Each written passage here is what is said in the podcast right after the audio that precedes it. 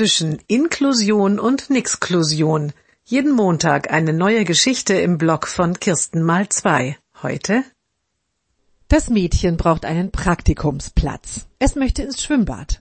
Die Mutter bereitet sich gut vor, recherchiert ein inklusives Arbeitsprojekt in einem englischen Thermalbad, formuliert einen Brief an die Schulleitung, klärt die Kosten für eine eventuelle Begleitung, macht eine Liste mit möglichen Befürchtungen und Gegenargumenten. Dann ruft sie im Bad an und fängt an zu argumentieren. Der Badleiter unterbricht sie. Entschuldigen Sie, kann Ihre Tochter schwimmen? Ja, das kann sie. Wunderbar, sagt der Badleiter, mehr muss ich nicht wissen. Den Rest finden wir immer gemeinsam mit den Praktikanten heraus. Wir sehen uns dann Montag am 16. um 8 Uhr. Montag, 16. 8 Uhr, schreibt die Mutter auf einen Zettel. Die restlichen Unterlagen wirft sie ins Altpapier.